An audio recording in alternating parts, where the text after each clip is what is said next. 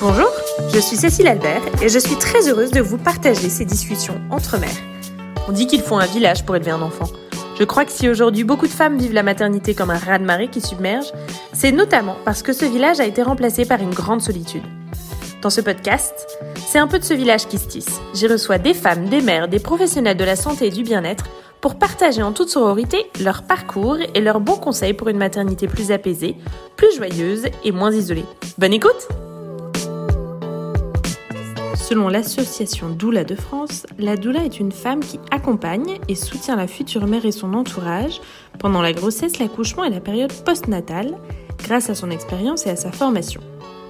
La doula n'a pas de fonction médicale, elle agit en complément du travail des sages-femmes. D'abord répandu dans le monde anglo-saxon, le métier de doula s'est développé en France surtout depuis les années 2000, venant répondre aux besoins croissants d'accompagnement des mères et des familles.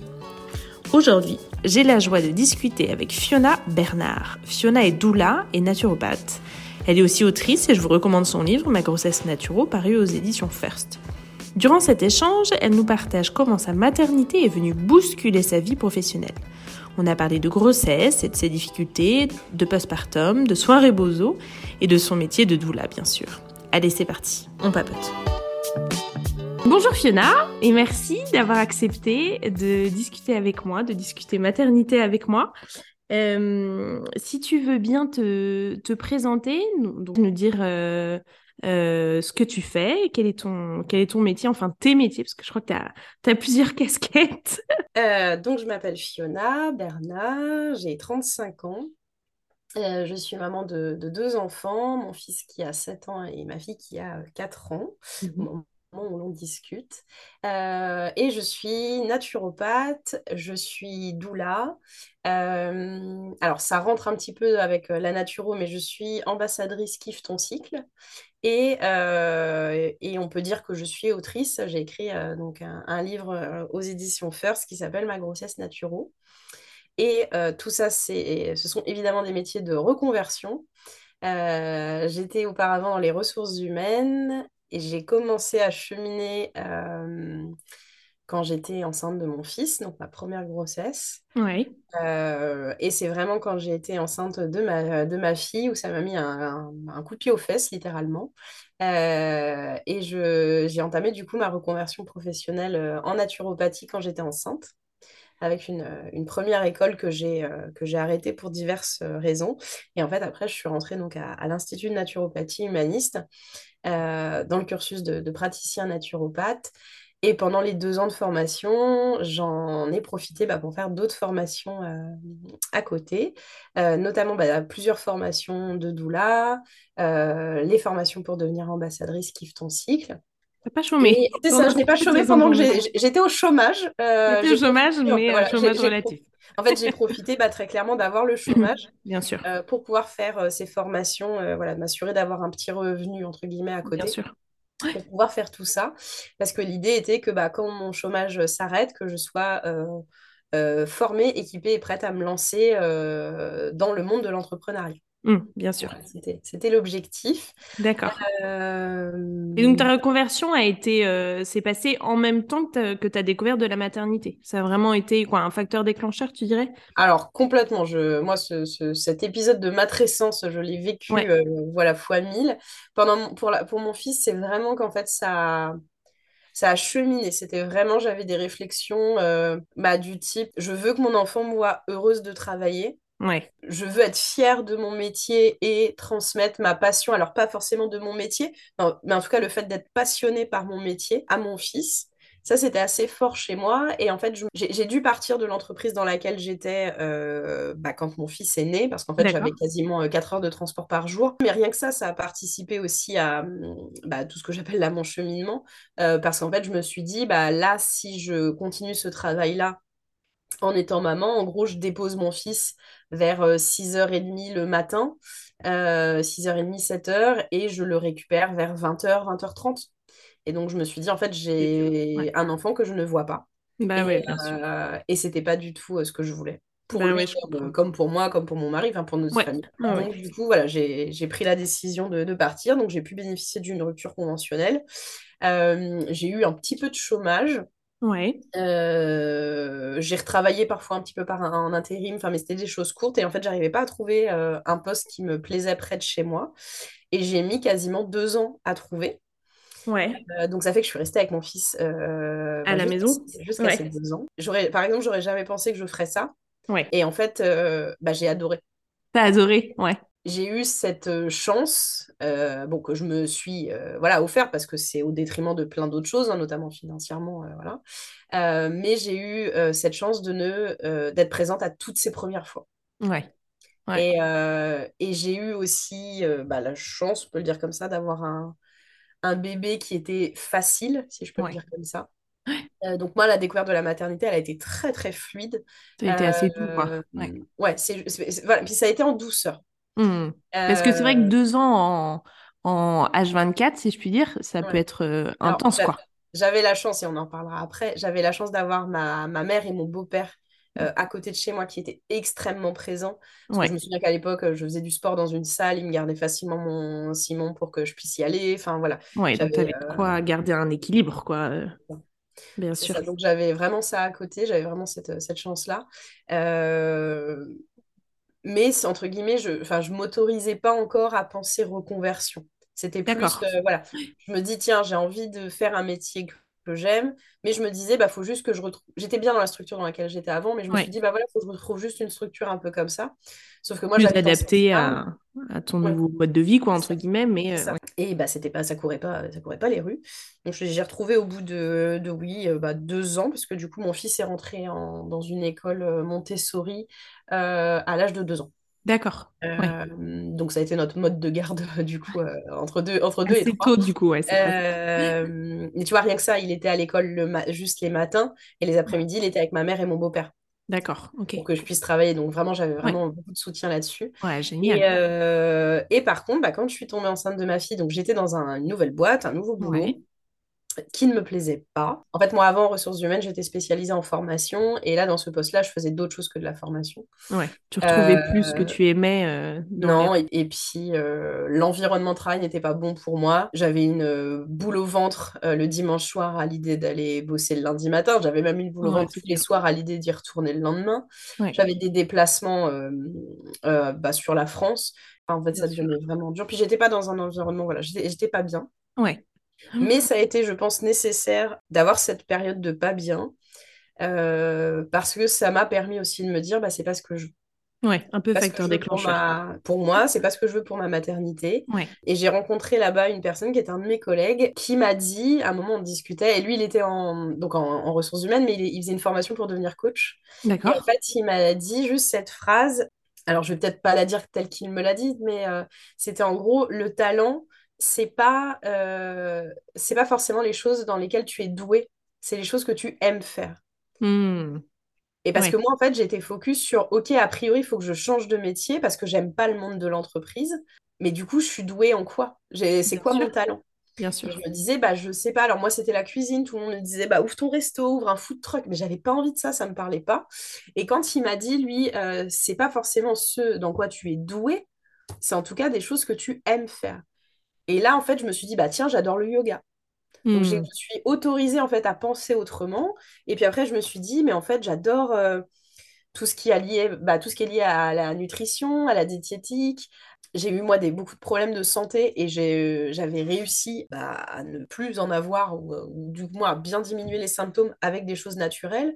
Je m'intéressais beaucoup aux huiles essentielles, tu vois, la composition des cosmétiques, etc. Tout ça. Oui, Et ça fait, partie de ta vie sans que tu imagines ça, forcément d'en faire un métier, euh, c'est ça. Mais en fait, parce que je ne savais pas que c'était un métier. Et tu savais pas que c'était un métier, ouais. Et en fait, du coup, bah, quand il m'a ouvert cette, euh, cette, cette porte-là euh, de, des choses que j'aime, bah, je me suis autorisée voilà, à rechercher comme ça. Et c'est là où j'ai découvert le métier de naturopathe. Hmm, d'accord. Et, euh, bon. et donc Merci après, je suis tombée, euh, je suis tombée enceinte. D'accord. Euh, et du coup, ça a été très clair pour moi.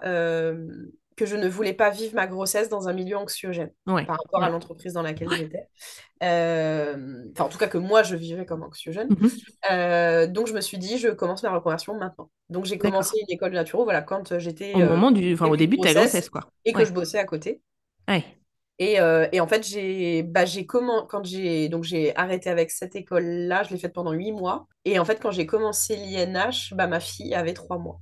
D'accord. Ah ouais, toute pitchoune. J'ai ouais, bah, accouché en août et j'ai commencé l'INH en novembre. Ah ouais. Et comment tu as réussi à, Je ne sais pas. Alors j'avais toujours, la chance d'avoir, euh, j'avais toujours la chance d'avoir, euh, d'avoir ma maman et, euh, et mon beau-père. que mon mari en fait est en libéral et bosse beaucoup. Ouais. Donc voilà, puis c'était aussi un choix que lui bah, passe plus de temps au travail, mais pour que financièrement on ait un équilibre. Bien sûr. Opéré. Euh, donc j'ai eu, j'ai eu beaucoup de chance d'avoir ma mère et, mon beau-père qui étaient euh, présents, puis on habite à 10-15 minutes. Donc, euh, ouais, donc hyper pratique. c'était, c'était pratique, mais non, j'en ai bavé clairement. Ouais, tu m'étonnes. Et puis même, j'ai, alors tu vois, pour le coup, j'ai des regrets parce que bah, mon fils, j'ai passé deux ans avec lui. ma fille, je bossais les cours de l'INH, etc. avec elle. Bien sûr. Donc, dès, que tu avais le moindre moment de sieste, ah de bah, machin, il fallait que tu bosses. Quoi. Ça. Alors, j'ai quand même profité d'elle. Je l'ai gardée. Euh, elle est partie en nounou euh, un jour par semaine quand elle avait un an et quelques. D'accord. un an euh, presque et demi. Et après, c'est assez euh, bah, deux ans qu'elle est passée en, en temps À l'école aussi euh, euh, Non, elle est restée chez sa nounou parce qu'on avait une nounou merveilleuse. Ça se passait bien. Et, et, du coup, Talia y est restée jusqu'à ses trois ans, jusqu'à ce qu'elle rentre, jusqu'à ce qu'elle rentre à l'école. mais du coup, Il y a quand même dû faciliter un petit peu l'organisation. Voilà, bah, sur ma, en tout cas, sur ma deuxième année de naturo, elle était, elle était du coup plus, enfin, plus à la maison un jour par semaine. C'était le vendredi. Donc le vendredi, je pouvais en profiter pour bosser à fond les cours. Carburer. voilà. Mais non, mais clairement, j'en ai bavé. Se découvre des ressources. Ouais, j'en ai bavé, ça n'a pas été simple. Euh, ouais. Euh, ça, ça, ça, oui, ça a même été dur, clairement. Ouais. Euh, puis bah, tu vois, mon fils, quand ma fille est née, mon fils n'avait pas tout à fait trois ans. Ouais. Il est encore petit. Et puis autant ça a été un bébé facile, voilà. À partir du moment où il a eu trois ans et demi, ça a été un peu plus Il s'est révélé. Voilà, c'est ça. Même les difficultés pour s'endormir. Moi, j'ai eu la chance d'avoir un bébé qui a fait ses nuits avancées un mois. Ma fille a un mois et demi, donc j'ai pas connu bébé ça. Mais par contre, bah, mon fils a enfin, a mais qui sont tes enfants? Dormir la nuit, c'est pas intéressant. Enfin, je pas envie d'aller me coucher, quoi. Ah oui, d'accord. Euh, ouais. Et ça a duré un an et ma fille après a pris le relais. Donc, un bonheur. On a eu tour différé. Mais, euh, mais en tout cas, voilà. Donc, non, ça n'a pas été simple, mais j'ai vraiment toujours eu en fait cette, euh, cet objectif. Et puis vraiment, la maternité, euh, bah, je dis, cette matrescence, je l'ai vécue de plein fouet. Ça m'a vraiment changé. ça m'a permis de bah, de mieux me connaître euh, moi en me découvrant maman, euh, de découvrir déjà bah, une nouvelle facette de, de, de, ma personnalité, parce que j'avais jamais été mère auparavant, euh, et puis, puis bah, une passion, parce que mine de rien, aujourd'hui, je suis spécialisée en périnatalité. Donc, Bien sûr. Oui, c'est un sujet qui a été révélateur pour toi, quoi. Ouais, ce qui est marrant, parce qu'en plus, à la base, je voulais pas d'enfant. C'est vrai? Ouais. Bon, au début, je m'étais toujours dit, je voudrais être maman très très jeune. Ça, c'est ouais. quand j'étais ado. Et puis, en fait, en étant jeune après, genre dans ma vingtaine, je suis là, mais non, mais non. c'est pas l'ambiance. Voilà. Et mon fils, si on peut le dire comme ça, entre guillemets, c'est un accident. Enfin, c'était pas prévu que je, que je D'accord. Autant ma fille, c'était, euh, voilà. On avait dit, OK, on fait un deuxième, euh, mais... Euh, mais pour ton fils, ça a été la révélation forcée, quoi. voilà, c'est ça. Du coup, voilà, je me suis découverte maman. J'ai pense que j'ai mieux accepté certains aspects de ma personnalité aussi mmh. en devenant maman. Et, et du coup, bah, c'est pour ça, c'est, ça fait un peu cliché de le dire comme ça, mais mes enfants, du coup, ça a été ma plus grande source d'inspiration. Que, je ne sais pas si je ferai le métier que je, enfin, les métiers que je fais aujourd'hui toute ma vie. Oui. Mais en tout cas, euh, ça a clairement. Euh, voilà, ça a clairement. Oui, ça a impacté vraiment euh, plusieurs aspects de ta vie, quoi. Ta vie perso, évidemment, mais aussi ta vie pro, bien sûr. Et puis, peut-être comme beaucoup de personnes qui font ce type de métier par reconversion, c'est aussi basé des fois sur les choses qui m'ont manqué. Euh, et où je me dis, moi aujourd'hui, voilà, je veux pouvoir proposer aux femmes mmh. euh, un accompagnement, bah, notamment, tu vois, on parlait de la, de la solitude, de certaines choses, de, voilà, euh, où je me dis, voilà, je, je veux pouvoir proposer aux mères, enfin, dire ça existe, voilà. Oui, bien sûr. C'est possible. Ouais, parce que donc tu disais que pour ton fils, ça avait été une maternité quand même assez douce. Euh, Alors, pas physiquement. Pas physiquement. Ouais, parce que en postpartum, j'ai eu des soucis. Ah ouais. Euh, mais en fait, si tu veux, c'est ça, c'est que par exemple, bah, ma mère et mon beau-père étaient très présents pour euh, mon fils. Mais moi, clairement, le... bah, tu sais ce qu'on dit, hein, on est enceinte, toute l'attention est sur nous, on accouche, toute l'attention est sur le bébé, je l'ai vraiment ressenti. Ouais, euh, Même si ma mère et mon père étaient présents, hein, mais moi, je me suis sentie quand même très seule. Euh, puis parce que je, alors, je pense que c'est pas d'ailleurs la faute des gens, j'en veux à personne, hein, mais c'est, comme je te disais, comme j'ai cheminé à ce moment-là, je pense que j'étais dans une introspection euh, hyper profonde et bien que, sûr. par essence, euh, du coup, j'étais bah, seule dans mon raisonnement et ouais. dans... T'étais un peu face à toi-même et, à tes remises en question, quoi. Et puis moi, j'ai eu beaucoup de mal avec mon corps en postpartum. Enfin, ça a été, euh, voilà, ça a été, ça, ça a été assez dur. Ouais, bien sûr. Et il y a des choses qui t'ont aidé, enfin, notamment par exemple pour ça, pour le, pour retrouver une, une, une relation plus apaisée avec ton corps? Non. Le temps? Bah, même pas, parce qu'encore aujourd'hui, je suis pas complètement guérie de ça. Bah, tu vois, en plus, à l'époque, euh, enfin, à l'époque, bah, c'était 2015, cela dit, ça date un peu. Hein. Il n'y avait pas, tu vois, même encore sur les réseaux sociaux, euh, toutes ces images de femmes qui euh, montrent leur hmm. corps post-accouchement, les vergetures, hmm. le tout ça. Il y avait, c'était pas encore. En tout cas, moi, les images que je voyais de la, des femmes après accouchement sur les réseaux, c'était pas mon corps. Je sais que alors j'ai des copines qui, on a eu des bébés à peu près en même temps où du coup on voyait qu'on galérait toutes de la même façon. Hein, euh, moi un peu plus que les autres sur la perte de poids, etc. D'accord. Euh, mais ouais, non, je me suis pas sentie euh, entourée en plus. Alors, moi je, refaisais, donc ce que je t'ai dit, j'allais à une salle de sport, je faisais beaucoup de sport. Voilà, parce que je faisais beaucoup de sport avant d'accoucher. Ouais, ouais. Euh, sauf que là, bon, déjà, je ne perdais pas de poids. Et c'est surtout en fait que je me suis. J'avais fait une rééducation du périnée, mais en fait, je me suis fait une mini descente d'organes avec ah, euh, la prise du sport, parce que je faisais notamment du trampoline. Et que ah, mon périnée n'était pas. Alors, il y a des femmes qui peuvent reprendre hein, ça, mais moi, en tout cas. Ouais, ouais, ouais. Mais en postpartum, c'est vrai qu'il faut faire gaffe quand même. C'est ça. Donc, j'ai dû refaire une rééducation du périnée. Donc, ça aussi, tu vois, il faut l'accepter. C'est pas. Bien sûr. voilà, parce que, bah, on en... c'est je ne sais pas pourquoi c'est tabou, euh, mais les filles en postpartum, ça concerne quand même énormément ah bah, carrément. Et même des fois, quand on ne se sent plus en postpartum, hein, moi je me dis la rééducation du périnée, en fait, c'est ah bah. c'est toute la vie qu'on est concerné. Ah bah tout à fait, oui. Enfin, en tout cas, c'est un sujet périnée euh, bah dont on ne pourra pas se débarrasser. C'est ça. Puis on ne devrait pas découvrir son périnée quand on a eu des enfants. En fait, on devrait le bah, connaître bien sûr. avant. Bah, bien sûr. Et voilà, donc il y a eu ça, tu vois, physiquement, voilà, ça n'a pas été. Euh, c'est vrai que je trouve que quand. Enfin, moi, j'ai eu l'impression qu'après l'accouchement, euh, tu as, un peu envie qu'on te laisse tranquille avec ton périnée, alors même qu'en fait, il faut s'en occuper. Tu vois, je trouve que tu as accouché, euh, si tu as eu euh, éventuellement une déchirure ou quoi, et le temps que ça se remette, machin. Bon, une fois que c'est remis et que l'accouchement s'éloigne un peu, tu as un mm. peu envie qu'on laisse ton périnée tranquille. Et en fait, il faut s'en occuper, quoi. il y a plusieurs... il y a plusieurs façons de faire de la rééducation. Moi, je sais qu'avec ma kiné, du coup, on faisait, c'était avec une sonde. Ouais. En fait, c'était logistiquement même compliqué pour moi. C'est pareil comme dire que bah tu dois charger euh, ton bébé dans la voiture, euh, donc je devais y aller en voiture, bébé dans la voiture, toutes les affaires, etc. Heureusement, généralement il dormait tout le temps de la séance. Enfin, c'est pas le truc fluide, c'est pas un moment pour soi. Non. Euh... C'est pas un massage. Voilà, c'est ça. Puis bon, ouais, bien sûr. ça reste sur une table d'un kiné. Donc moi, en plus, bon, elle, prenait deux personnes en même temps, donc elle était pas dans la, elle restait pas dans la pièce avec moi à discuter. Parfois, oui, mais généralement, elle n'était pas là. Et était là avec une sonde dans le vagin, euh, euh, comme ça. Et puis était là, ok, d'accord, bon. Oui, c'est pas forcément le moment de reconnexion à son corps où on se réapproprie son vagin. Non. C'est ça, puis avec moi en plus, je me souviens d'avoir mon fils euh, que du coup je mettais bah sur son cosy, enfin dans la poussette à côté et à bercer ou à réveiller un peu, enfin voilà. Ouais, ouais, bah moi c'était pareil, je me souviens de séances de rééducation de périnée chez la sage-femme avec mon fils qui hurlait dans la poussette, tu vois, donc euh, contracter le méa urinaire, tu sais, moi j'entends mon fils qui hurle, j'étais la mère, ah, le méa urinaire. Oui, détendez-vous, c'est compliqué. le périnée est un peu trop réactif. Oui, bah oui, oui, je confirme. Non, non, mais c'est c'est compliqué, ça je trouve. bien sûr. C'est compliqué, puis ça prend du temps dans la semaine. Parfois, c'est la seule sortie qu'on s'autorise avec la pharmacie. Ça, ouais, euh, voilà. Et en même temps, euh, c'est pas de la détente. Quoi. Ben, c'est ça. Et en même temps, effectivement, c'est primordial pour la, pour la santé de la femme, hein, c'est sûr. Ah bah, plein de plein d'aspects, quoi. Complètement. Ok, donc, voilà, donc euh, physiquement ça a été voilà, un petit peu un petit peu dur. j'ai eu aussi ce côté un peu, enfin, c'est pas que je me sentais superwoman, c'est pas ça, c'est que en fait, je n'ai pas préparé mon postpartum parce qu'à l'époque déjà je n'y connaissais rien. Euh, j'ai eu une grossesse qui a été compliquée.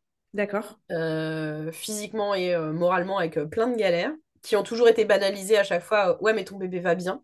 Ouais. mais moi par contre, alors j'ai en plus j'ai accouché à 8 mois. Donc j'ai accouché prématuré, ouais. prématuré. Et avant ça, j'ai passé un mois hospitalisé avec tout l'isolement voilà, qu'on peut. Ah bah oui, bien sûr. et puis l'inquiétude et. Ouais, puis de pas être chez soi, quoi. Enfin, bah, bien sûr. À ce moment-là, oui, pas, la fin de mater... pas la fin de grossesse. Ah non, mais le, même le début a pas été génial. Euh, voilà. Mais moi, en fait, j'ai vomi toute ma grossesse. Donc, j'ai l'enfer. Pendant, euh, pendant 8 mois.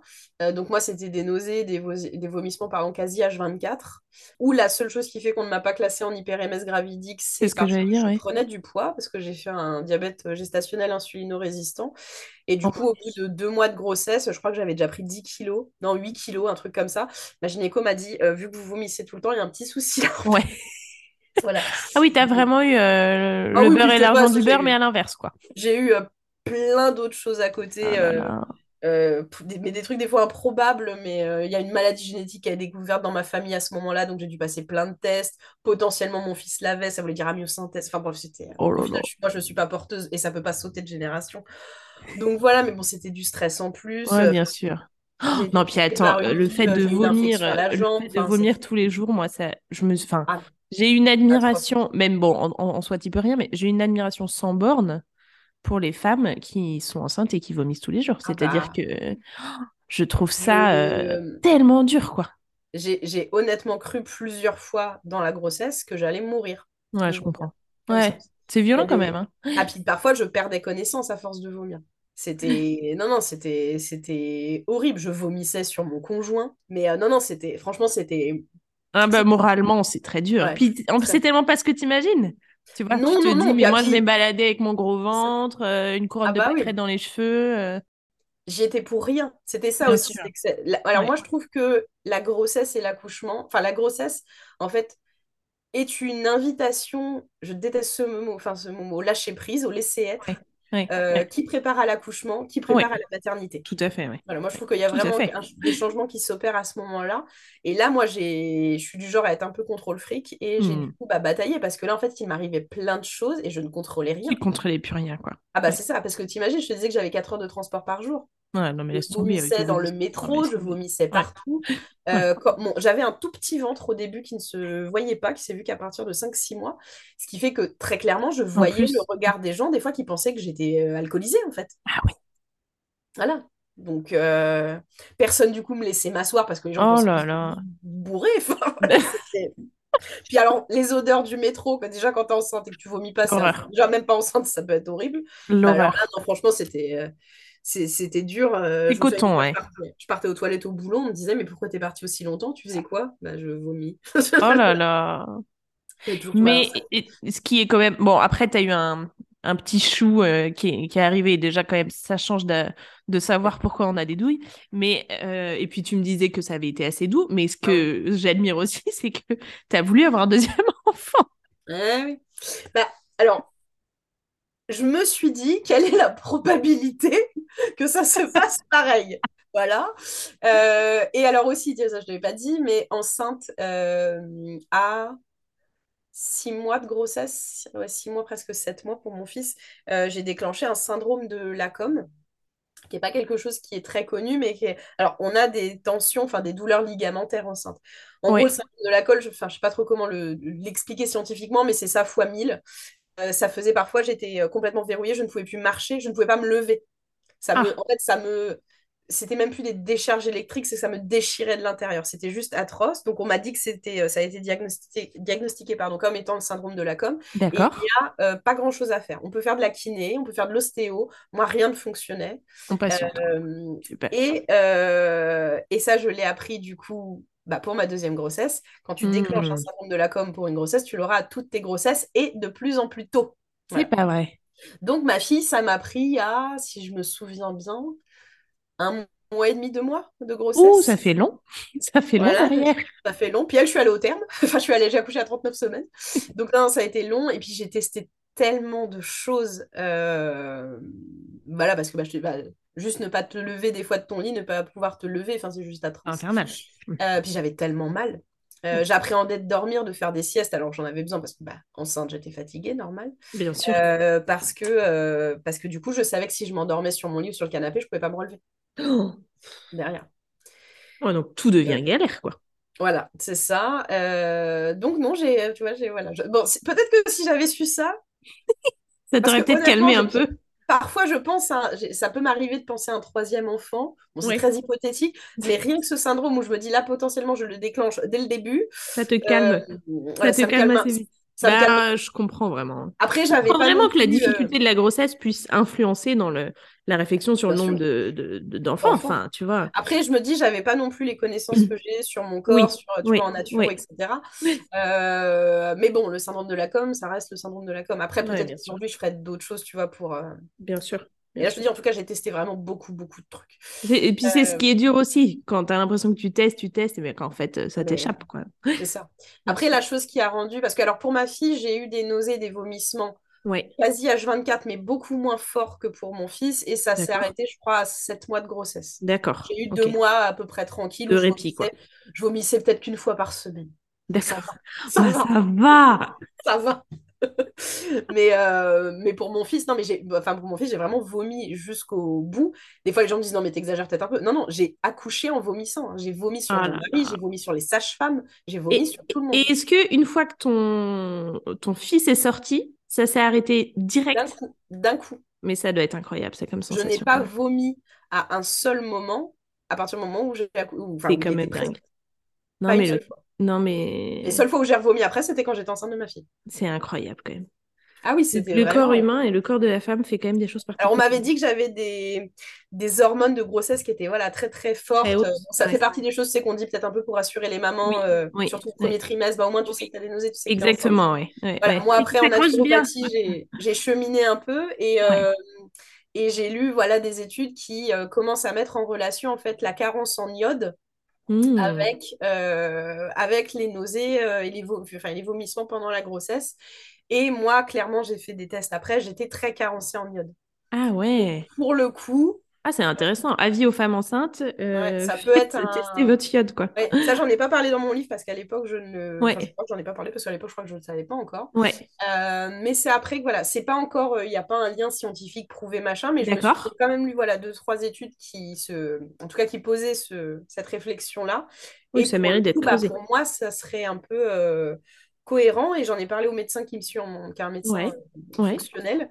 Et euh, lui il me disait que ça lui paraissait pas improbable en fait parce que la thyroïde c'est de toute façon une période enfin la grossesse c'est une période à risque pour la thyroïde hein, c'est pas mal chamboulé. Et euh, moi je présentais déjà des signes d'hypothyroïdie avant les grossesses donc a priori voilà, ça pourrait ça pourrait être de toute façon ça ça coûte rien de checker de checker tout ça avant de tomber enceinte. Et de toute façon, c'est pas remboursé par la Sécu, euh, euh, sur les urines de 24 heures. De 24 heures mais c'est entre 20 et 30 euros. Euh, je, pense que pour se, potentiellement se dispenser de peut valoir le coup, autant de vomissements, ça, ça, en vaut l'investissement. Ouais, mais c'est bon à savoir, tu vois, pour des, des femmes qui ont, qui ont, vraiment de l'hyperémèse un peu à chaque grossesse. Bah, on parle beaucoup ne serait-ce que d'éliminer euh, ah en vitamine B. Ouais. On ne serait-ce que de la carence en B6. Oui, tout à fait. Euh, voilà, mais l'iode, du coup, euh, moi je me dis, voilà, c'est. Garder ça en tête. C'est intéressant. De Puis de toute façon, enfin voilà, la, thyroïde, c'est tellement important. Bien de, sûr. de toute façon, faire contrôler son iode. Là, moi, si je disais, maintenant, je, si je fais une moyenne, sur, sur 10 femmes que je vois moi en consultation, il y en a 9, 8, 9 qui sont carencées en iode. Ouais, c'est dingo c'est énorme. Alors que c'est pas une carence que les médecins envisagent euh, en premier lieu parce qu'on n'est euh, pas dans un pays où on est censé être carencé en iode. Sauf que actuellement, le sel qui est enrichi en iode, euh, bah, ça suffit pas. Bah, et bien sûr. les gens salent de moins en moins. Les gens, il y en a beaucoup qui mangent moins de poissons. Moi, c'était mon sûr. cas. Sauf que j'étais pas assez renseignée à l'époque et que du coup, je me suis pas à côté ou je mangeais pas d'algues, enfin de choses comme ça. Mais, euh, mais oui, oui. Et puis, dingue. Sur les femmes que je vois, c'est pas forcément des femmes qui sont végétariennes ou véganes. Hein. Ouais, ouais, bien sûr. elles, sont, elles sont omnivores, mais euh, bah, elles mangent du poisson peut-être euh, une fois par semaine. Bien sûr. Elles ne salent pas forcément. On a un peu d'iode dans les œufs, dans les produits laitiers, mais c'est pas non plus des quantités astronomiques. Et, et puis en plus, ah ce qui est très bien avec l'analyse d'iode en en, en iodurie là, euh, sur les urines de 24 heures, euh, c'est qu'en fait, quand on le fait, le laboratoire donc, communique euh, les taux donc, avec euh, différentes mesures, mais bon, on a ces taux et on a après un, petit rectangle, et c'est tous les labos qui le font, avec les degrés. Par exemple, carence sévère, mmh. carence modérée, carence légère, taux normal, surdosage, etc. Donc tu peux voir. C'est ça, parce qu'en tant que naturo, on ne pose pas de diagnostic. Bien sûr. On n'est pas censé pouvoir analyser une, une, euh, même si on peut le, enfin, même si on sait le faire, on n'est pas censé en tout cas le faire. et poser un diagnostic sur ça. Par contre, l'iode, voilà, c'est écrit noir sur blanc. La personne peut voir du coup. Ça repose pas sur toi, mais tu peux le, voir. Oui, c'est ça. Ouais, c'est précieux quoi. Écoute, c'est bon à savoir. Je le note moi-même. Toujours faire checker son iode. Moi, je, maintenant, c'est devenu mon, c'est devenu limite avec la vitamine D, le, mon ah oui, tu J'ai hésité à le faire, moi, au début de ma grossesse. Et puis, très honnêtement, j'ai eu la flemme. Mais c'était un peu débile. Écoute. Bah, après, euh, c'est que, comme c'est sur les urines de 24 heures, c'est sûr que c'est un peu contraignant parce qu'il faut quand même. Oui, c'est pas une mini prise de sang, quoi. enfin, bah oui, c'est ça. Ouais, ouais, tu m'étonnes. Tu m'étonnes. Donc euh, clairement, ça sous-entend de faire par exemple le dimanche quand si on est chez soi, de pas bouger de la journée, ou alors ne pas faire pipi ailleurs. Ouais, c'est ça. Euh, quand on le fait l'été, faire attention à la chaleur, à la prolifération bactérienne. bien sûr. Au frigo, faire de la place, c'est un bidon de litres. Voilà, donc c'est sûr, c'est pas l'examen aussi facile qu'une prise de sang. Oui, mais, ça peut vraiment valoir le coup, quoi. Ah bah oui, puis c'est quelque chose de fiable. Enfin, le, ouais. ouais, tout à fait. 24 heures, on a vraiment un résultat qui est fiable. Ouais, ouais, euh, absolument. moi, je pense que ça en vaut l'investissement. Ouais, ouais, non, mais t'as raison. Tout à fait, t'as raison. Et, euh, et, donc, tu disais que pour, euh, pour ton petit bonhomme, euh, ça s'était bien passé ensuite, après le, la fin du calvaire de la grossesse. avec le recul, qu'est-ce que tu trouvé, qu'est-ce qui t'a vraiment beaucoup aidé? Et à l'inverse, qu'est-ce que t'aurais, qu'est-ce qui t'a manqué? Qu'est-ce que tu mettrais en place là si tu étais à nouveau enceinte et que tu avais un nouveau, un petit chou alors, ce qui m'a aidé clairement, c'est euh, bah, l'aide de, notamment de ma mère et de mon beau-père. De tes proches, oui. Voilà, qui étaient présents. Euh, hmm. par exemple, j'ai mes beaux-parents euh, qui étaient présents, mais ils habitent à une heure de route. Donc, c'est pas pareil, je peux pas les appeler. tiens, là, j'ai un besoin. Bien sûr. Voilà, je me ça, c'est clé d'avoir ah quelqu'un de bah confiance, que ce soit de la famille ou même une, de, une amie ou enfin une, une, personne de confiance euh, chez qui tu peux sonner quand tu as besoin d'un coup de main ou, ah, ou, juste de te changer euh, les idées en fait. Ouais, mon beau-père, alors là j'avais ma fille mais elle était toute petite et donc Simon bah, devait avoir 3 ans. Et il y a un jour où j'ai pété un câble, je ne n'en pouvais plus, je n'y arrivais plus et j'avais peur euh, du coup d'avoir un, un, geste violent sur mes enfants. Ouais, je peux vraiment Et du coup j'ai appelé mon beau-père, donc en pleurs comme pas possible. Il m'a dit qu'est-ce qu'il y a? J'ai dit ça va pas. Il m'a dit j'arrive. Non, mais c'est. Il est arrivé en 10 minutes. Il m'a dit de quoi tu as besoin? Je lui ai dit il faut que je parte de la maison. Il me dit alors vas-y, tu me tiens au courant. Je garde les enfants, tout va bien. Et j'ai pu partir. de toute façon, mon beau-père, il est même plus avec ma maman aujourd'hui, mais euh, voilà, il reste. Euh, c'est le papy de mes enfants, puis il reste, mon beau-père pour moi. Enfin, Et je crois que je suis revenue à la maison au bout de deux heures. Et il m'a dit Est-ce que tu veux qu'on parle? Donc je lui ai dit oui, et j'ai pu discuter avec lui. Donc vraiment, c'était. Euh, voilà. c'est magnifique. Ah ouais, non. Et donc ça, tu vois, bon, je te dis, là, j'avais déjà ma fille, mais même sur la première grossesse, voilà, savoir que je pouvais laisser mon bébé à des personnes de confiance. Parce que c'était moi, c'était vraiment ça. C'est-à-dire que je, je laissais à ma mère, mon beau-père, je ne me suis jamais posé la question est-ce qu'ils sont en sécurité? Est-ce qu'ils sont. Je pouvais ne pas penser à mes enfants quand ils. Bah, moi, j'ai la chance, ils sont chez ma maman, du coup, tous les mardis soirs. Et le mercredi, je ne me pose pas la question de comment ils vont. Ce qui fait que tu te débranches vraiment. Donc, ah, pour ton équilibre euh, mental, tu as une vraie respiration. quoi. C'est ça. Et tu vois, même là, aujourd'hui, bah, à 7 ans et 4 ans, d'avoir ce mardi soir. Euh, euh, pour toi, pour ton couple. mercredi, ah bah ça change tout. Je peux, soit bah, on se fait des soirées avec mon chéri, même des fois rien, juste regarder la télé. Et, voilà. Je peux aller au resto avec une copine. Je peux, enfin. Ouais, c'est génial. Et d'avoir ça en plus avec quelqu'un et où j'ai entièrement confiance, oui, ça change, ça change clairement ça. Pour garde ça en tête si, euh, si un jour tu es grand-mère. Ah mais garde ça en tête. Ça je me le suis, tu vois. Par contre, je me suis toujours dit, ma mère, c'est basé justement, elle n'a pas eu cette aide-là. Ouais, Et elle m'a toujours dit, j'en aurais tellement eu besoin que cette aide-là, moi, je te, je, te, je, elle est, je te la propose. Ah, c'est hyper touchant. Ah bon, ça, je sais que je la, je la, garde dans un coin de ma tête. Donc, ça, clairement, ça a fait une grosse différence pour moi. Et ça l'a fait encore aujourd'hui. Ce qui m'a manqué, euh, bah, je dirais, c'est plus autour de la logistique. Ouais. Euh, l'alimentation. Ouais. Euh, parce que tu imagines que quand tu as vomi tes tripes pendant huit mois, tu es content de remanger après. Ah bah bien sûr. voilà, puis moi c'est moi qui cuisine dans le couple parce que bah, j'adore cuisiner et parce que tu aimes ça. Je cuisine pas trop mal a priori et mon mari, c'est pas du tout son délire. D'accord. Euh, mais de toute façon, il était bah, peu présent hein, euh, Oui. au, au début. Euh, et ouais, le, le- le ménage, euh, Mm. le, ouais, la cuisine. La logistique, quoi, qui donne l'impression d'être un peu enseveli, quoi. Complètement. Et puis, euh, bah, tu vois, j'avais aussi cette idée euh, très vite, alors beaucoup trop tôt après l'accouchement, de il faut que je perde mes kilos de grossesse. Euh, donc, tu vois, ça rajoutait en plus, Bien il faut que je mange, il faut que je mange hyper équilibré, il faut que je fasse Ouais, attention. Alors ouais. que je sortais de huit mois de privation extrême Bah oui, bien euh, et que clairement, bah, tu vois, je, moi, alors moi, je mangeais pas de viande et de poisson, euh, mais moi, à la maternité, mon mari m'a apporté du roquefort, quoi. C'était ça qui m'avait manqué, tu vois, c'était du, du fromage, du roquefort, des choses comme ça. Euh, parce que tout ça, je pouvais pas. Moi, j'adore manger épicé. Enceinte, je respirais impossible. c'est direct. Ouais, Donc là, j'avais envie, tu vois, de faire toutes ces choses-là. Bah bien sûr. Et, euh, mais bah, le, le temps, l'organisation, notre maison était en travaux à ce moment-là. Donc, euh, bah, une semaine après mon accouchement, j'étais à quatre pattes par terre à récurer des sols. hein. Ce qui n'a Waouh. pas dû aider sur la mini descente d'organes qui s'est Bien passée sûr. après, donc, clairement. Mais, euh, mais tu vois, rien que ça. Bien Ma sûr. mère gardait mon, gardait mon fils. euh, et moi, je passais la journée à récurer des sols, à ranger, parce qu'en fait, je voulais qu'on puisse retourner vivre chez nous.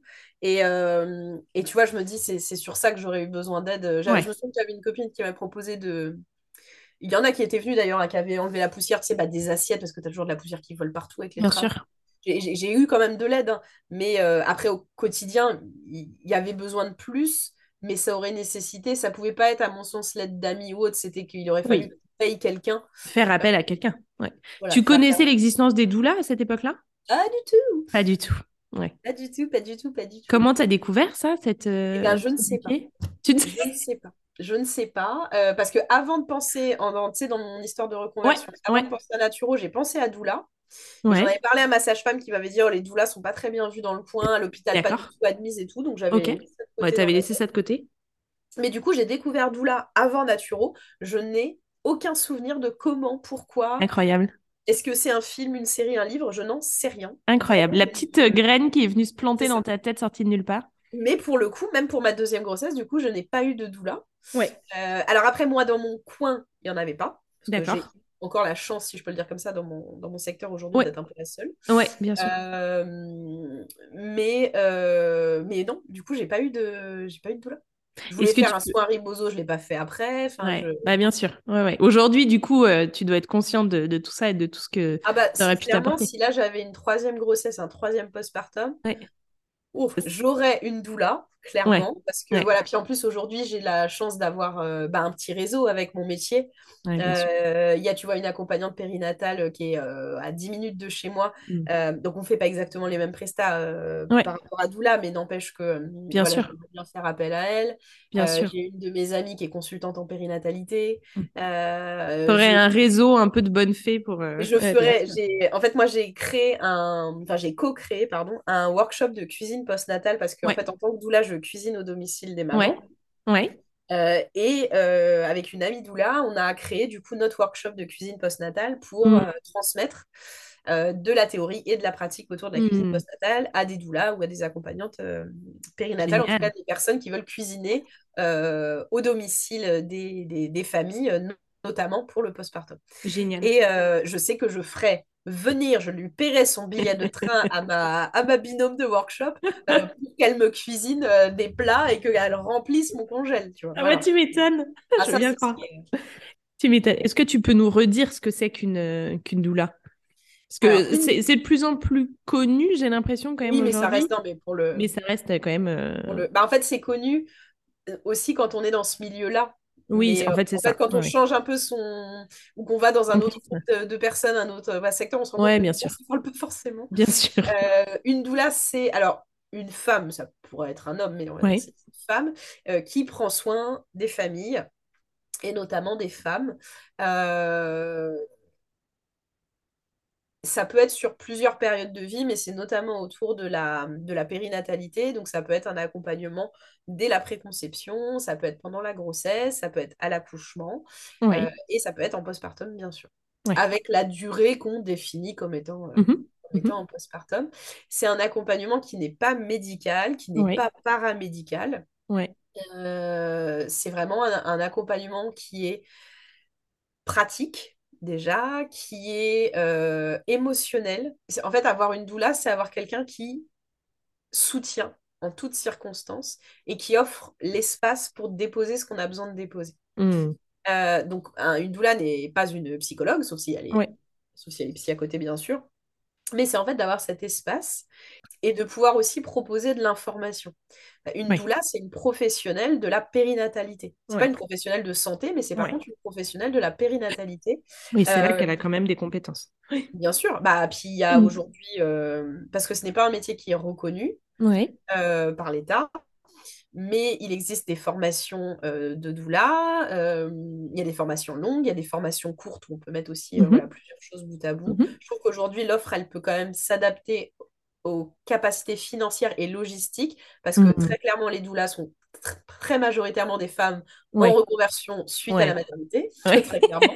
Donc il y a besoin de souplesse aussi dans les formations. Bien sûr. Et aujourd'hui, par exemple, toi, en tant que doula, qu'est-ce que tu proposes aux, familles ou aux femmes en particulier que tu accompagnes Alors, euh, ce que je propose principalement, c'est des temps d'écoute et d'échange. Je, les appelle, euh, je les appelle comme ça parce que j'estime que parfois les femmes ont envie de parler, mais sans avoir de conseils en retour. Oui, tout à fait. Et parfois, elles ont envie d'échanger vraiment sur des sujets et d'avoir des conseils. Euh, comme je te disais, le fait d'être professionnel de la périnatalité, moi, par exemple, je, alors je ne suis pas consultante en allaitement, je ne suis pas IBCLC, euh, rien du mhm. tout. Par contre, j'ai des notions, ce qui fait que mhm. je peux répondre déjà à un premier niveau de questions. Et qu'en plus, après, moi, j'ai mon réseau qui me permet d'orienter vers des spécialistes du, sujet. Donc, je propose, voilà, c'est en écoute euh, des massages. Mhm. Euh, donc, soit ça peut être des massages, tu vois, pendant les temps d'écoute et d'échange, bah, je peux masser des pieds, je peux masser des mains. Euh, voilà. Ça peut être des massages par contre de vraiment sur. Moi je masse sur table, mais ça peut être voilà des massages d'une heure, d'une heure et demie. Euh, tu fais des massages pendant la grossesse et. Alors moi je suis formée massage selon l'Ayurveda, donc massage ayurvédique en prénatal. D'accord. je suis formée aussi massage bébé. Ouais. Ça, c'est quand bébé est là. Donc, moi, évidemment, je ne touche pas à bébé parce qu'il n'y a pas besoin de mes mains. Euh, donc, voilà. Donc, j'ai ces, massages-là. Je propose bah, de la cuisine à domicile. Mhm. Euh, en sachant que l'objectif, comme c'est d'avoir des plats en postpartum, bah, soit on cuisine vraiment sur la fin de la grossesse, enfin je cuisine sur la fin de grossesse, soit mm. vraiment bah, quand bébé est déjà là. Oui, oui. Parfois, il y a des mamans qui me demandent, une fois que le partenaire ou la partenaire a repris le travail. Repris le boulot, oui, bien sûr. ça peut être aussi à ce moment-là. Euh, mais ce qui en fait, c'est des plats qu'on va congeler. Donc euh, après, on va pas les garder un an. Euh, mais, bon, généralement, dans les trois mois, c'est largement. Ah bah, tu m'étonnes. Mais ça, c'est tout bête. Mais savoir que même si tu as une matinée galère, tu vois, tu sais pas pourquoi, mais ton bébé, euh, il va, tu vas pas pouvoir le lâcher, tu vas pas avoir deux minutes avec tes mains euh, euh, libres, mais de savoir que tu vas quand même pouvoir avoir un moment réconfortant où tu vas manger et qu'en plus ce sera, ce sera bon parce qu'on peut tous avoir un, un sachet de de frites congelées au, au congé. Et c'est pas grave, hein, c'est très bien de manger des frites. mais, mais physiquement euh, et physiquement, tu as aussi besoin de, de, de, prendre soin de ton corps. Ah par bah, nous, en fait, on, bien et pas forcément le temps. Euh, enfin, je propose cette prestation avec ma copine Priscilla. On a créé ce workshop parce que pour nous, l'alimentation, c'est vraiment un pilier de la récupération de la mère en postpartum. Ouais, ouais. Pas, ça va au-delà d'avoir, oui, des, des plats euh, déjà prêts. C'est ça. C'est des plats qui sont sains, qui sont fait maison avec des bons ingrédients, avec fait avec amour. Je trouve que l'intention qui est mise est très importante. C'est des plats qui sont adaptés à la récupération de la mère en postpartum, basés bah, sur la naturopathie, basée sur mm. l'ayurveda, sur de la médecine traditionnelle chinoise.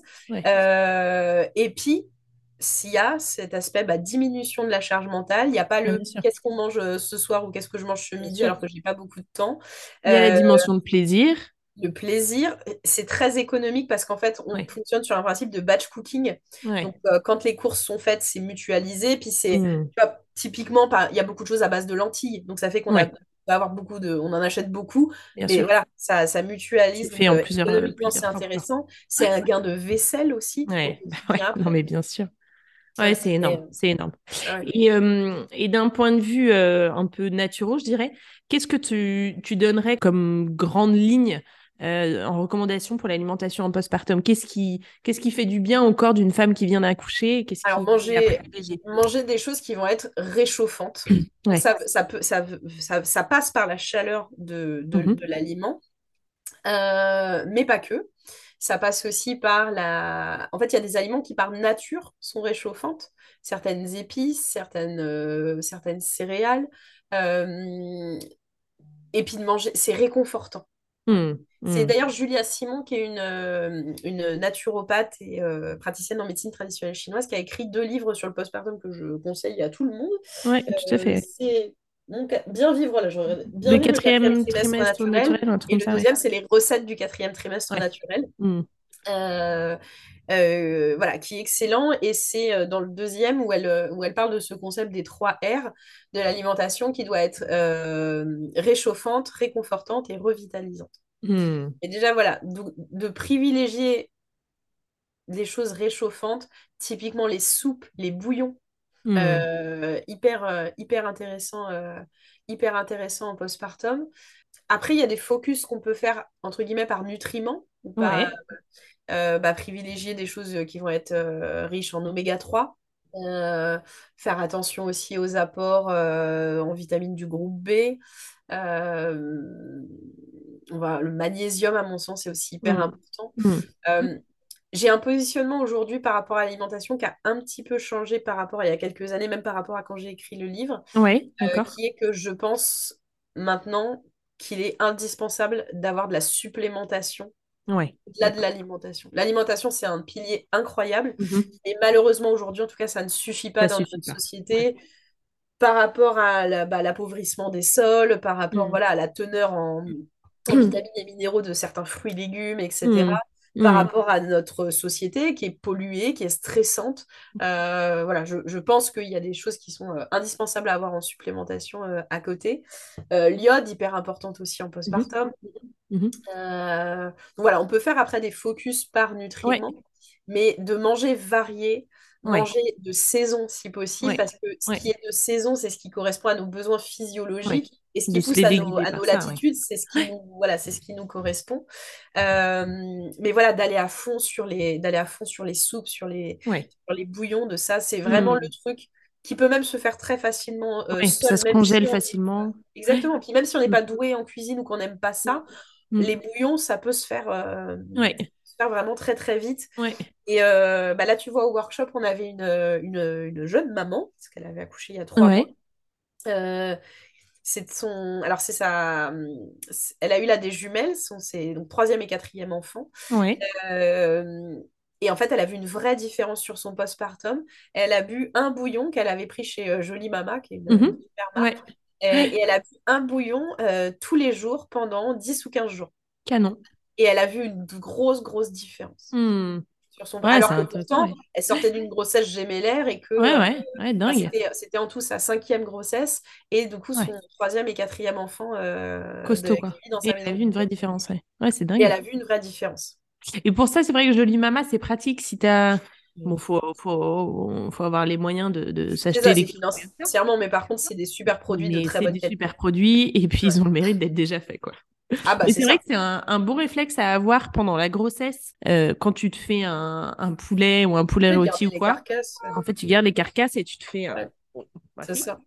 Et puis aujourd'hui, on a... bouillon, tu mets au congèle et puis, euh, et puis après l'accouchement, tu. Ah oui. puis aujourd'hui, on a quand même la, la chance d'avoir accès à de l'information partout dans le monde et euh, on peut. Enfin, dans, dans, dans, plein de cultures, il y a même des, des. Enfin, d'ailleurs, c'est fait de façon ancestrale, c'est très traditionnel, même sur le postpartum. Des choses qui sont faites ou des bouillons et qui sont des fois même euh, végétariens. Donc, on peut vraiment trouver des choses qui sont. Il y a des bouillons de riz qui sont faits en Asie, mmh. notamment, par exemple. Enfin, voilà. Et, euh, et c'est pour ça que le deuxième d'ailleurs de Julia Simon est vraiment chouette parce que mmh. pour les personnes qui ne bah, connaissent pas les doulas qui peuvent cuisiner à domicile ou qui n'ont pas les moyens de se payer la prestation, Ouais, ouais, bien sûr. par contre, ça peut être un super cadeau de naissance à mettre. Absolument, absolument. C'est vrai que tu, c'est ce que tu dis dans ton livre et je trouve ça très juste. On n'ose pas forcément euh, demander des, des idées de cadeaux de naissance, mais c'est vrai que euh, peut-être surtout pour un, pour un deuxième enfant, tu vois, honnêtement, en général, les peluches, par exemple, on a passé quoi. les, fringues, pareil, ça fait toujours plaisir, mais souvent, tu en as quand même pas mal. Enfin, Oui, ou alors on se retrouve avec beaucoup de choses en taille un mois, en taille trois mois. Exactement. Euh, et pas pour la suite. Mais non, mais clairement, tout ce qui est prestation. De donner l'idée d'une prestation comme ça, pouvoir se payer une doula qui vient faire trois heures de cuisine pour des nourritures réconfortantes en postpartum. Alors, il y, a des offres aussi où il y a des doulas qui font du ménage.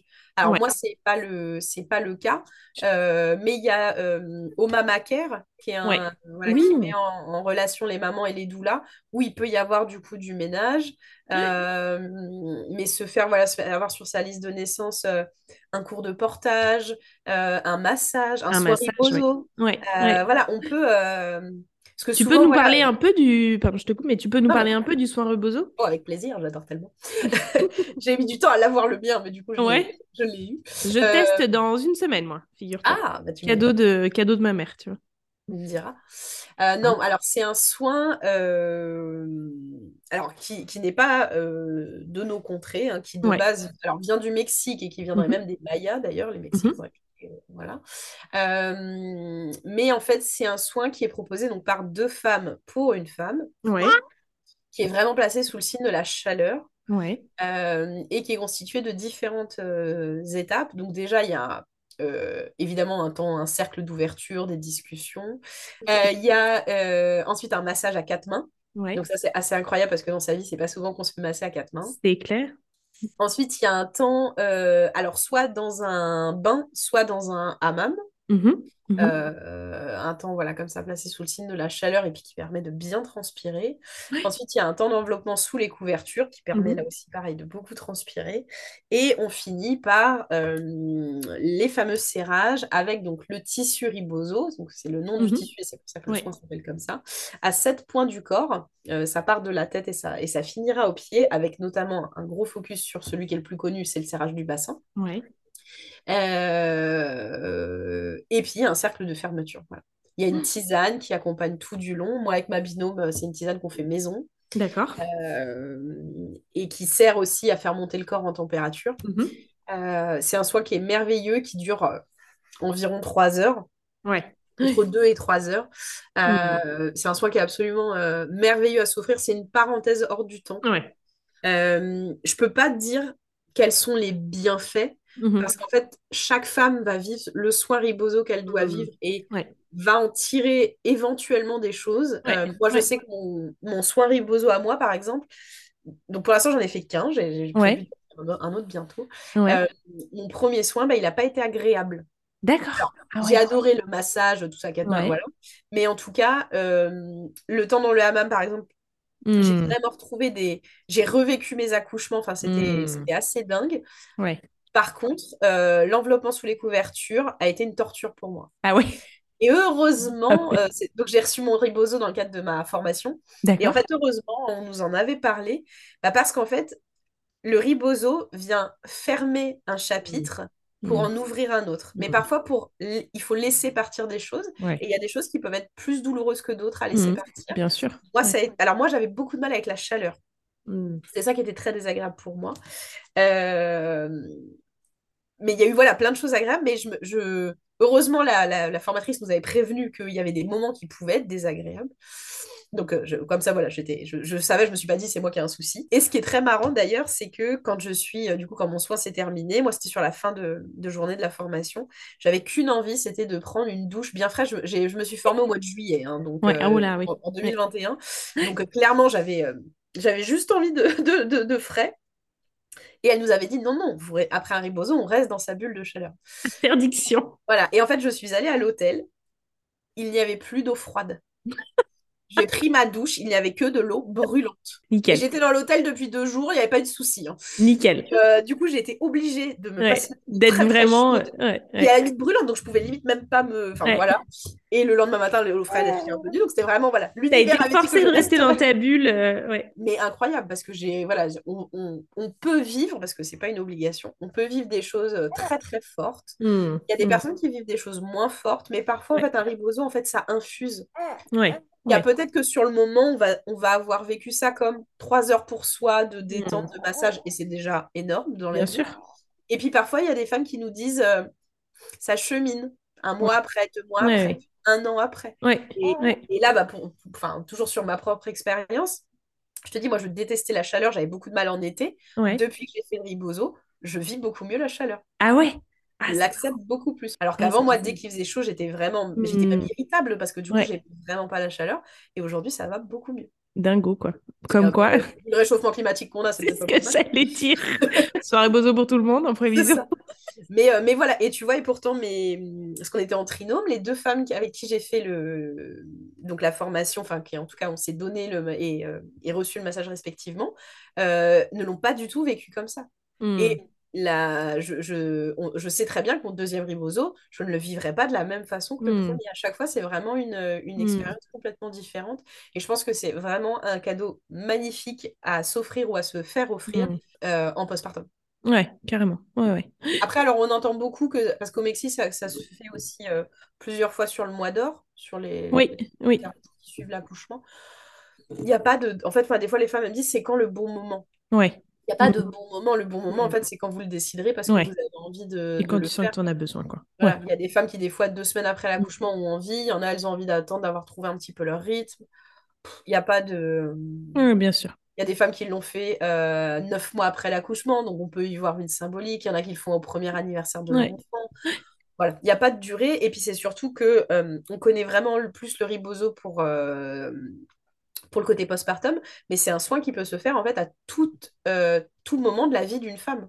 Oui, c'est pas forcément lié, Ah bah non, effectivement. parce qu'en fait, c'est un, un- un soin des passages. On ferme un passage et on ouvre un Ouais, nouveau. un soin des Donc ça passages. peut être fait euh, un changement de boulot, euh, Hmm. une séparation, une rencontre Hmm. avec quelqu'un, une Hmm. maladie vaincue, euh, la ménopause. Puis même une femme qui se dirait juste, bah tiens, là j'en le ressens le besoin. Ouais, bien sûr. Ouais, carrément. euh, Ouais, canon. donc euh, voilà, non, c'est un magnifique soin. Et ça, tu vois, voilà, ça si j'avais si j'avais connu et su, j'aurais fait. euh, Tu l'aurais mis en place pour ton propre euh, postpartum. quoi. Ouais. Je me serais fait beaucoup plus masser de Ouais. façon générale. Ouais. Euh, je pense que c'est un bon moyen aussi de revenir à son corps, Hmm. de se reconnecter à son corps, surtout voilà, quand, on a du mal à l'accepter physi- à Mais tout à fait. physiquement après un postpartum. Ouais, ça c'est un chouette, un chouette conseil auquel on pense pas forcément, que ce soit pendant la grossesse, mais surtout effectivement en postpartum. Alors, même en dehors de la grossesse, on n'a pas forcément oui, le de réflexe base. de se faire masser. Bon, déjà, c'est un coût, évidemment. Mais c'est vrai que même... euh, Mais c'est on- pas inscrit dans notre société. Il y a des Non, pays dans lesquels c'est euh, des sociétés ça fait partie de l'hygiène de vie, en fait. exactement. Ouais, tout à fait. Bah, en Asie, par exemple, c'est c'est enfin, c'est normal. Même les Bien enfants sûr. se font Ouais, masser ouais, euh, c'est c'est comme l'exercice peut-être pas dans tous les pays d'Asie, je ne sais pas, mais ouais, ouais, mais il y a quelque chose, nous, en France, on a quand même une distance, euh, la proximité, le toucher, ouais, etc. absolument. Ça peut être très compliqué. Ouais. Euh, mais moi, je me suis dit, je me suis fait masser enceinte. Alors, Hmm. pas autant que j'aurais aimé, mais je me suis fait un peu masser. Pourquoi j'ai pas continué en Ouais, postpartum? bah ouais. Alors, bien Surtout sûr, comme tu dis, pour euh, oui, il y a, il y a le côté économique, mais c'est vrai que comme tu dis, pour, pour se remettre dans une relation de soin à son corps et de regard bienveillant Exactement. sur son corps, le massage, ça peut être des super déclics, quoi. Oui, et puis c'est en plus, du coup, une façon de ressentir du plaisir et de la détente Ouais, avec son corps. ouais, tout à fait. Postpartum, ça peut être Mais euh, carrément, ouais. Ouais. suivant la, bah, suivant la grossesse, suivant Mm, l'accouchement. mm. euh, voilà, parce que donc c'est pas c'est pas du plaisir euh, sexuel Ouais, évidemment, ouais, mais ouais. Mais ressentir du plaisir par le toucher oui, c'est ça. Et ton corps. corps redevient un lieu dans lequel tu, tu peux ressentir du plaisir. Effectivement, c'est Ah bah C'est déjà non, même tu vois par exemple pour euh, un- une femme ou un couple qui aurait du, du mal à, à reprendre la sexualité après euh, après un accouchement, ça peut être une première étape dans le sens de euh, mon corps redevient Ah un oui, lieu qui, qui peut être ça. touché, qui ouais Et bien sûr. parce que bah, c'est vrai qu'on associe beaucoup le plaisir au plaisir sexuel. Enfin, en tout cas, dès qu'on parle de corps, qu'on est sur ouais, tout à fait. corporel. Et, et puis voilà, voilà. Alors, la reprise de la sexualité en postpartum, c'est tout un sujet. Tout à fait. Euh, ça, Il vraiment faudrait une autre heure, oui. c'est ça. Euh, mais, euh, mais je pense que voilà que d'inviter aussi dans son couple, à- à- en fait, à de la tendresse sur son Ouais, on est au-delà, on c'est pas de la sexualité, d'être vraiment sur Hmm, de la tendresse Ouais, et, euh, et de s'autoriser à se faire masser. Euh, c'est d'autoriser quelqu'un qu'on ne connaît pas forcément en plus, hmm, euh, voilà, à toucher son corps, à en prendre soin. Il y a une notion de confiance. Hmm, Et dans le ribozo, euh, tu vois, le fait de masser à quatre mains aussi, c'est quelque chose d'assez incroyable, hein, d'avoir deux femmes qui prennent soin d'une femme. Il y a aussi cet esprit, voilà, cette énergie de sororité Ouais, ouais. et, de, de- et de féminin qui est vraiment hyper, Qui est fort, quoi. très, très, bien sûr. puissant. Ouais, Ah, moi, je, je, enfin, pratiquer le riboso, le, proposer à quelqu'un, je reçois énormément de choses aussi. Et tu trouves que c'est pareil parce qu'on en parle à chaque fois. Euh, déjà parce que les intentions des mamans euh, ou des femmes nous touchent, nous parlent. Euh, et puis parce que voilà, on, donne ce soin, mais on, reçoit vraiment beaucoup, beaucoup de choses dans un soin. Dans un soin magnifique. Écoute, on ne peut que recommander aux femmes qui souhaitent de se faire offrir ça en cadeau de naissance. C'est vrai que c'est vraiment une chouette idée. Bon, Fiona, on a déjà bien, bien papoté. Je, recommande vraiment ton bouquin qui se lit super facilement. Ma grossesse naturelle, là, je l'ai trouvé très chouette. Merci. Euh, et notamment, euh, là, on n'a pas tellement parlé de ça, mais euh, toutes les petites recommandations pour l'alimentation de la grossesse en particulier, je l'ai trouvé très chouette avec des, petites idées assez simples. En fait, simples, c'est ça que je trouvais top. C'est ah, que c'est accessible, quoi. Même si bah, tu n'es pas branché naturel, même si tu n'es pas t'es pas branché cuisine à fond, ça donne des petites pistes pour être euh, bien dans son corps et sa tête pendant la grossesse et, après, donc vraiment chouette. Et ce que j'ai trouvé chouette aussi dans ton bouquin, pareil, ce serait tout un autre sujet, c'est que tu insistes beaucoup sur la période de la préconception. À laquelle on ne bah, pense pas. Si ça tenait qu'à moi, j'aurais écrit plus un livre sur la préconception sur la grossesse. Mais c'est vrai qu'on euh, n'y pense pas forcément à préparer son corps pour accueillir un petit bébé. Et alors, euh, tu es un bon exemple, et moi aussi d'ailleurs, pour dire que parfois le bébé s'invite et on n'a pas pensé à se préparer de toute façon. et, la vie les choses. Quand on a la possibilité de. Mais voilà, quand c'est vraiment, euh, quand on sait qu'on aimerait euh, avoir un enfant et qu'on et que c'est pas pour, enfin qu'on peut avoir quelques mois pour préparer son corps, euh, je pense que c'est un vrai plus pour pour bien vivre sa grossesse et, et, le postpartum quoi, pour faire des réserves. Bah, c'est ça, voilà, c'est cette vision à long terme de c'est pas juste cette vision à long terme, ouais. le postpartum qui ben peut. ouais. En fait, c'est ça. Faut faut quand même se dire que quand on tombe enceinte, tout n'est pas joué quoi. Il y a il y a un truc de long terme quoi. Bah, on maîtrise pas tout clairement. Hein. On est triste euh, non, c'est hyper important la préconception. le corps tienne la route, quoi. Hyper important. Et puis, euh, d'ailleurs, au-delà de la, du travail qu'on peut faire en naturopathie sur la préconception, ouais. Euh, c'est en fait que si de base, dans notre société, il était acté qu'on fasse de la prévention en matière de santé, qu'on s'intéresse à son hygiène de vie. Oui, entre guillemets, il y a des bébés qui pourraient raison. même pas surprise, on aurait déjà travaillé. Mais bien sûr. Parce que c'est sûr qu'il y a beaucoup de choses qui sont euh, qui sont valables comme conseils euh, pour la préconception, la grossesse et le postpartum, qui sont en fait valables tout le temps. Euh, il y a des choses qui sont spécifiques, évidemment, mais ensuite, globalement. La base bonne hygiène de vie. Voilà. qu'on parle d'alimentation, de mouvement, de relaxation, de respiration, de sommeil, de micronutrition. Il y a des basiques, en fait. Ouais, qui sont applicables, en fait, à, tout moment de la vie, quoi. Complètement. Super. Bon, écoute, c'était un vrai plaisir de discuter avec toi. Bah, tout pareil. Je te remercie. et puis, à bientôt. À bientôt, Cécile. Merci, Fiona. Ainsi s'achève la papote du jour. Je vous donne rendez-vous la semaine prochaine pour une autre discussion entre mères.